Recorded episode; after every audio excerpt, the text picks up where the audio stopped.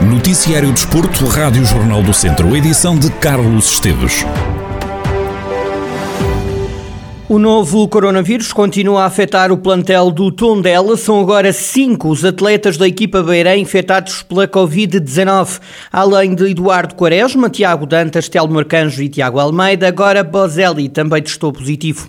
Estes cinco indisponíveis estão também, uh, juntaram-se a Iker e a João Pedro, que estão lesionados. Destaque para a saída de John Murilo na conferência de imprensa depois da vitória frente ao Moreirense. Paco Ayestaran, num momento algo insólito e caricato, confirmou a saída do jogador venezuelano. O técnico espanhol diz que Murillo foi fundamental até esta fase da época.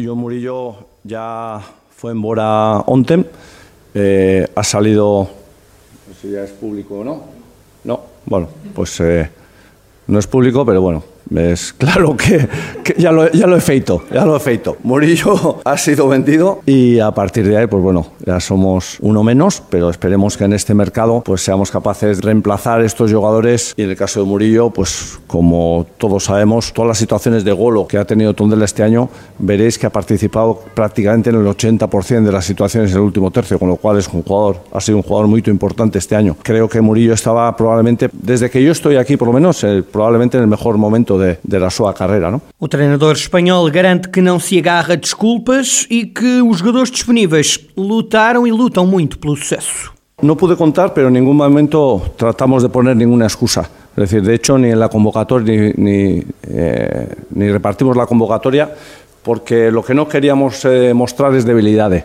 Es decir, porque cuando tú muestras debilidades tienes pocas opciones. Es decir, y lo que teníamos claro es que los jugadores que han estado han acreditado, han sido capaces de, levantarse de una situación difícil, que al final es lo más importante. Como falé anteriormente, es decir, el juego, como la vida, tiene muchas dificultades, muchas veces caes, pero lo más importante no es cuántas veces caes, sino lo rápido que levantas. Y este equipo ha sido capaz de hacer eso. Paco falava aos jornalistas depois de uma vitória literalmente conquistada no último suspiro. O gol do triunfo do Tondela sobre o Moreirense foi obtido aos 90 mais 11 e confirmados dois minutos depois. Mar marcou Mano Hernando. Paco Ayastaran recorreu a uma frase célebre de John Kennedy para dizer que a vitória do Tondela é um prémio para quem trabalhou sobre derrotas. Es eh, un premio a un equipo que ha sido capaz de trabajar en la soledad de la derrota. Como vosotros sabéis, la victoria tiene muchos hermanos, pero la derrota es órfana. A partir de ahí hemos tenido, tenido muchas dificultades, pero si algo trato de preparar a este equipo es para que afronte las realidades. Desde inicio de semana traté de convencerles que fuésemos los que fuésemos íbamos a competir este juego. Y así ha sido. Es decir, ha sido un juego que lo han sacado con el trabajo, con la solidaridad y con el corazón. Creo que ha sido fundamental. A vitória acabou por eh, sorrir ao Tondela, que com estes três pontos saiu de uma situação mais delicada na tabela classificativa. Já voltamos ao futebol. Para já, o atleta olímpico e campeão Carlos Lopes foi distinguido pela Federação Portuguesa de Atletismo como atleta do centenário. Recorde-se que Carlos Lopes foi o primeiro português a ganhar uma competição internacional, no caso, um Mundial de Corta-Mato em 1976. Em declarações exclusivas à Rádio Jornal do Centro, Carlos Lopes mostra-se feliz com este reconhecimento e diz ser justo que fique eternizado como um dos atletas mais importantes no desporto português. Eu vejo isto com, com prazer tremendo. No fundo, é um reconhecimento dos muitos anos de uma atividade difícil, mas que eu vejo muito a sério, e é o reconhecimento do, dos muito, do, do mundo que eu dei ao atletismo português a nível nacional e mundial. Portanto, acho que foi justo, foi acima de tudo o reconhecimento do muito do mundo que eu fiz em prol de uma, de uma modalidade. A Glória Olímpica diz que trouxe ao desporto português algo que até ali não era comum: a forte convicção na vitória. Foi também o culminar de uma, uma nova era do, do, desporto em Portugal. Acho que uh, eu fiz e criei uh, num estímulo diferente daquilo que era até, até, até então habitual que era quando íamos para as competições não acreditar que éramos capazes. Eu fiz acreditar um pouco, fiz acreditar jovens, fiz acreditar realmente é possível fazer coisas que todos os outros países faziam. Agora, era preciso, facto, ter condições que era aquilo que era difícil e conseguimos através dos meus resultados e fazer acreditar as pessoas que era uma aposta firme para a continuação e dar a conhecer o mundo de desporto em Portugal. Carlos Lopes, campeão olímpico de 84, recentemente eleito atleta do centenário pela Federação Portuguesa de Atletismo, amanhã no Jornal de Desporto das nove e meia da manhã. Pode ouvir mais declarações de Carlos Lopes e deixo-lhe já o convite para o Centro Desportivo que abordará a Escola de Atletismo que tem o nome da Glória Olímpica Portuguesa, Escola de Atletismo Carlos Lopes. O Lusitano Vilmoinhos, e voltando ao futebol, anunciou a contratação de Anderson Miranda, de 31 anos, para representar o Clube Trambelo até ao final da próxima época. Miranda joga no meio campo e, segundo o Lusitano, é um atleta com enorme experiência no futebol português e no futebol internacional. Esta é a primeira contratação do Lusitano Vilmoinhos no mercado de inverno. Miranda vai vestir a camisola 88 do Clube Trambelo e estará às ordens de Sérgio Fonseca no ataque ao título distrital. O Lusitano vai jogar pelo campeonato da Divisão de Honra e a primeira jornada é já este domingo. O Clube Trambelo jogará em Mortágua. Também o Carvalhais anunciou a contratação do médio brasileiro João Rocha. O atleta já trabalha algumas semanas com o plantel e está agora disponível para os jogos oficiais. Entretanto, o Reisente também tem novo reforço, chama-se Mariano, chega do Nogarense, tem 20 anos, é defesa e vai vestir a camisola número 22.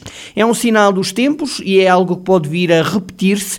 A equipa de futebol do Arcos, que joga a primeira divisão distrital, faltou ao jogo deste fim de semana frente à equipa dos Cheireiros. O clube do Conselho de Tabuaço tinha apenas sete jogadores de campo, além dos casos confirmados e de lesionados. Houve jogadores que entraram em isolamento voluntário por terem estado em contacto com pessoas que testaram positivo à Covid-19. Uma situação confirmada à Rádio Jornal do Centro por Micael Lamego, vice-presidente do Arcos. Micael Lamego diz que o pedido de adiamento do jogo foi feito depois do prazo. Estamos a falar de situações que, numa segunda-feira, isto estava tudo bem, não é? Não havia os isolamentos que tivesse anteriormente. Até poderíamos ir a jogo com 12 jogadores. Já o fizemos, iríamos novamente. A questão é que, nesse espaço de tempo, não é? O que aconteceu foi que houve jogadores que ficaram em isolamento voluntário por contactos diretos com casos positivos, embora de baixo risco, considerando assim o SNS. O pedido também foi feito, já não havia prazo regulamentar para o pedido e, portanto, havia, haveria sempre que haver, haver alguma benevolência, digamos assim, por parte da associação. Segundo o que nos pareceu, dos contactos informais e formais, a verdade é que não, não nos parecia que esse adiamento seria possível. Percebo do lado da organização, porque era alguma jornada, no entanto, pronto, claro que é sempre uma situação infeliz para nós, porque desejaríamos jogar nem, nem, e não, não está em causa o perder o jogo, porque isso nós eh, vamos sempre à luta, seja de que forma for, mas só que não tínhamos condições para fazer e então decidimos não fazer e teremos que arcar com as consequências disso. O vice-presidente do Arcos diz que o clube vai perceber se tem ou não condições para continuar a competir. Este é o segundo ano na, AFC Viseu, que já temos atividade desde há seis anos. Começamos a falar de um clube que foi fundado em 78 e no final dos anos 80, inícios de 90, deixou de ter atividade até ser reativado há cerca de seis anos. Fomos subindo gradualmente até eh, percebermos que era possível entrarmos numa competição federada como da Associação Futebol de Viseu. Naturalmente isto carece de outras exigências é? e, e isso também temos que averiguar se teremos que dar algum passo atrás para poder dar dois à frente, ou se temos condições para continuar. É algo que teremos que, ver e avaliar e averiguar, mas eh, eu repito, não, não estamos aqui feridos um, ehm, quanto à associação, porque o regulamento tem que, tem que ser respeitado Micael Lamego, vice-presidente do Arcos, certo é que o clube de Tabuaço vai pedir uma reunião à Associação de Futebol de Viseu para perceber se o regulamento pode, a partir de agora, ou não incluir situações de isolamento voluntário, ou seja, se o regulamento pode contemplar jogadores que estiveram em contacto com alguém que testou positivo e se esses jogadores vão poder ou não auto-isolar sem declaração médica e não treinarem ou não estarem presentes no jogo. A Rádio Jornal do Centro contactou o presidente da Associação de Futebol de Viseu para reagir a esta situação. José Carlos Lopes referiu que se trata de uma questão de regulamento regulamento aprovado pelos clubes e que a Associação estabeleceu que os, as equipas têm que ter 13 jogadores disponíveis para entrarem em campo. Além disso, José Carlos Lopes garantiu que a Associação pediu que o Arcos apresentasse documentos que provassem o isolamento dos atletas e que esses documentos não chegaram às mãos do organismo. Por isso, diz o Presidente da Associação de Futebol de Viseu, nada de ilegal aconteceu.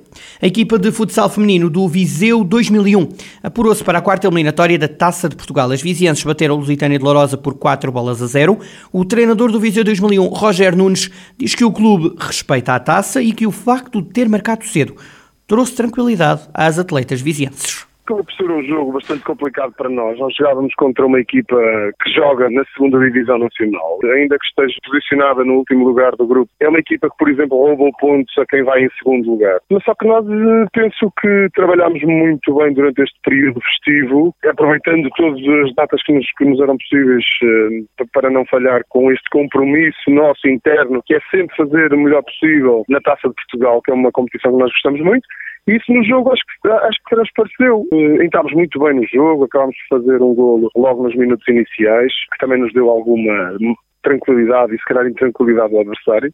E depois, a partir daí, acho que estivemos sempre por cima. O Lusitânio de Lourosa só conseguiu chegar à nossa baliza uma ou duas vezes na primeira parte. O objetivo é agora ultrapassar mais uma eliminatória e no balneário até há quem já peça o Sporting ou o Benfica na próxima fase da taça.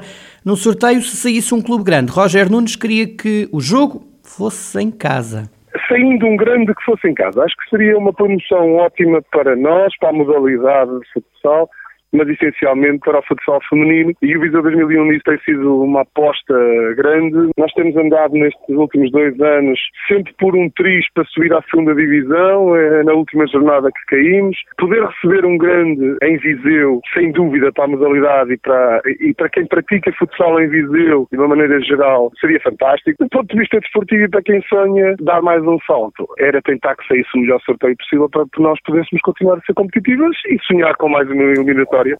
Roger Nunes, eh, treinador da equipa de futsal eh, feminino do Viseu 2001, o clube ultrapassou mais uma eliminatória na Taça de Portugal, é agora a única equipa do distrito na prova rainha do futsal português.